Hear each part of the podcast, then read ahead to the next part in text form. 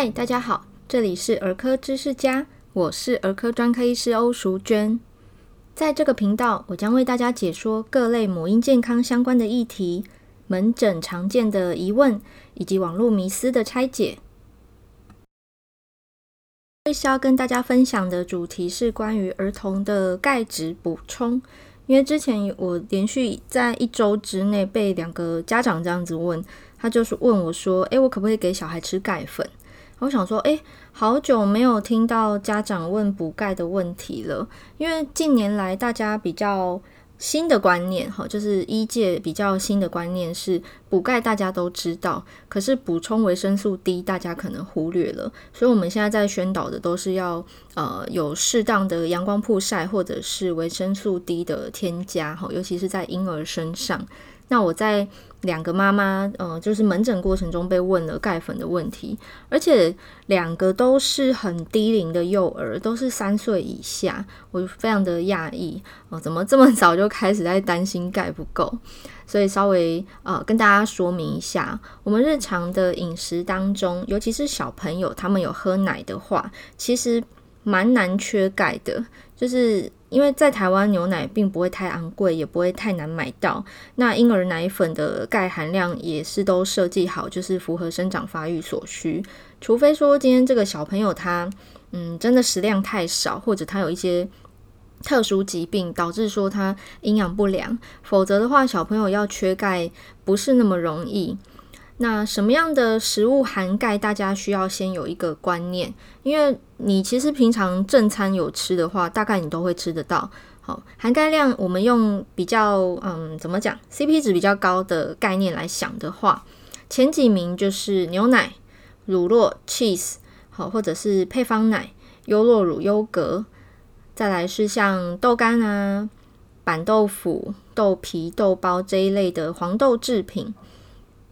那此外，大家可能也会听说，诶，黑芝麻含钙量高，好，或者是一些坚果类、小鱼干、海鲜类等等，这些都是可能普遍认知含钙量丰富的食物。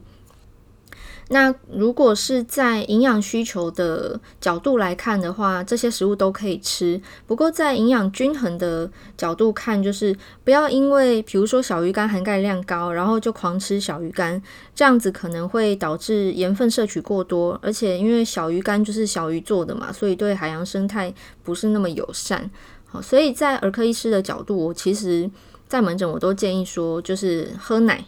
好，婴儿就根据他的食量喝嘛。那满一岁之后的幼儿，我们基本上会呃很像成人的吃法了，就是你的正餐是饭啊、五谷杂粮、蛋豆鱼肉奶类。好，现在好像就是顺序有改了啦。哈，以前叫蛋豆鱼肉，现在不是。好，那这些呃均衡的饮食，其实足以摄取到小朋友生长发育所需的钙含量。好，第二个观念是，呃，我我其实，在门诊问那两个妈妈说，诶，请问你们为什么想要让小朋友补充钙粉？是担心什么呢？那他们是回答我说，担心他钙质不足。好，我们就来看看小朋友到底需要多少钙。其实，如果是婴儿，一岁内的婴儿，你不太需要担心他缺钙，因为不管你喂母奶还是你喂配方奶，奶里面就是钙含量。既含量高又这个吸收率高的食物了，哈，所以除非他这个体重的发育是落后小于三趴，哈，所谓三趴俱乐部，不然的话你不用担心他缺钙。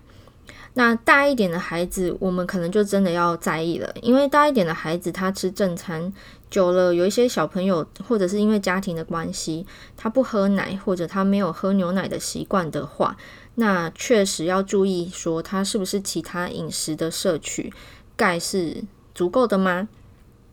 一般来说，儿童一天需要就是一千毫克的钙含量，钙摄取量。那如果进入青春期，他会需要多一点，要一千两百毫克。等到他成年的时候呢，又降回只需要一千克。好，甚至怀孕妈妈、哺乳妈妈也只需要一千克。所以，如果会担心自己的小朋友钙摄取不足，你就要去检视：第一个，他体重有没有过轻，身高有没有太矮。好，如果有的话呢，请先带去医院给儿童内分泌科的医师检查。因为有时候生长太矮小，不只是钙的问题，它搞不好有其他呃生长激素的问题，吼甲状腺的问题等等，吼就是其他内分泌也会影响身高体型。那单纯讲钙质的话，哦、就是欧医师刚刚说的，除非他营养不良、体重过轻，吼他真的是吃得太少，否则他有在喝奶的话，或者吃刚刚讲的优格啊、优酪乳啊、豆腐啊。豆干等等的食物，它钙质的摄取量通常都会是够的。即便是吃素的孩子，只要他有吃深绿色蔬菜，然后他有吃豆干、豆腐这些豆制品，也不用太担心。不过要注意的是，如果是素食者，吃豆干或者是板豆腐可以补充到钙质。可是如果是吃嫩豆腐、鸡蛋豆腐，或者是喝豆浆，哦，这三者因为它呃在制的过程中钙已经流失了哈，所以如果是喝豆浆、吃嫩豆腐、吃鸡蛋豆腐，它的钙摄取量其实会不够哦。好，还有一种说法就是阿嬷会熬大骨汤给苏娜喝，好，因为阿嬷会觉得说大骨汤很营养。事实上，大骨汤你再怎么熬，它溶解出来的钙质都很有限，哈，是含量非常的低，大概都喝到汤里面的盐分还有油脂，好，所以如果是为了补充钙熬到熬大骨汤，其实说真的就是帮助不大。那刚刚欧医师最开始有提到维生素 D，为什么要讲维生素 D 呢？原因是维生素 D 是我们人体吸收钙质的一个必要条件。当我们吃进含钙的食物之后，它必须在经过消化之后，在小肠吸收钙质，吸收的钙质才会有效作用在我们的身体啊。那它的吸收有一个呃条件，就是要有活化型的 D 三，好，活化型的维生素 D 三，它在肠道的作用，让钙质进入我们小肠吸收的这个条件里，所以。很少晒晒太阳的都市人，哈，尤其是纯母乳的宝宝。之前欧医师大概有讲过，哈，纯母乳宝宝，因为我们妈妈自己就缺维生素 D 啦，所以她的母乳维生素 D 含量也是很低的。所以如果纯母乳宝宝一定是缺维他命 D，好，所以其实应该是是婴儿时期你要先补充维生素 D。然后等他长大，他呃奶变成副食品，然后他开始吃正餐。你有均衡的饮食的话，配合有维生素 D 的补充，这样子身体里吸收的钙质才会够。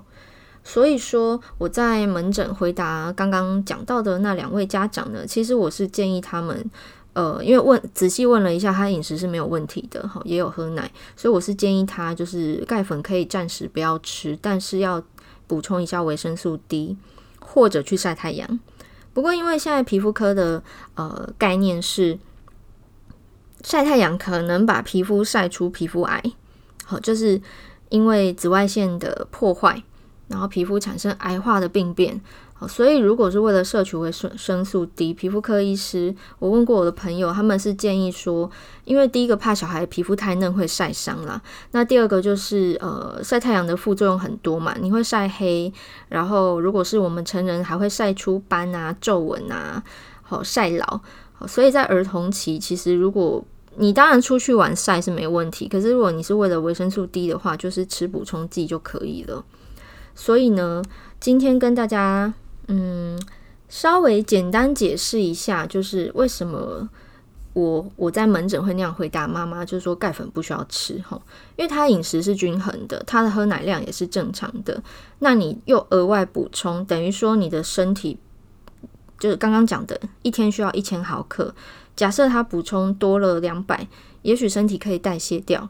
但如果他补充 double 呢？如果他直接补充一日所需，因为生怕缺乏，就会吃很很满，有没有？补充到每天两千的话会怎么样？诶，这样子会增加肾脏的负担。好，久了会不会有，比如说肾结石还是其他的问题？这个没有人知道哦。好，所以呃，给大家一个观念：如果你要给孩子食用任何营养保健食品的话，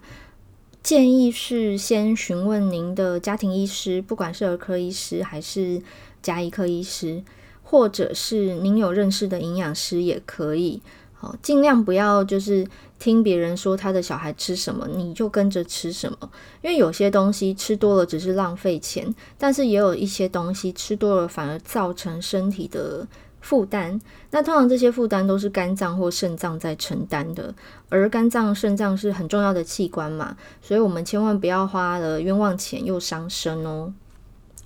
以上是今天关于小朋友到底有没有需要补充钙粉呢？的欧医师的一些回答，如果你还有不清楚的地方，或者是还有更进阶的问题，欢迎你留言给我。你可以到我的粉丝团儿科女医艾蜜莉，或者是到我的 IG Doctor Emily O D R 点 E M I L Y O U，好，在这两个地方都可以留言或者私讯给我。那也欢迎大家告诉我，你还想要听什么样的主题呢？也邀请大家可以动个手，帮我订阅这个节目，让更多人有机会看到节目的存在。那也欢迎分享给你周遭呃，身为家长的朋友们。那当然，我也很希望大家有空的话，帮我到 Apple 的这个评价的地方哈，Apple Apple Apple 的这个 Podcast 评价留言五颗星给我哦。我们下次再见了，拜拜。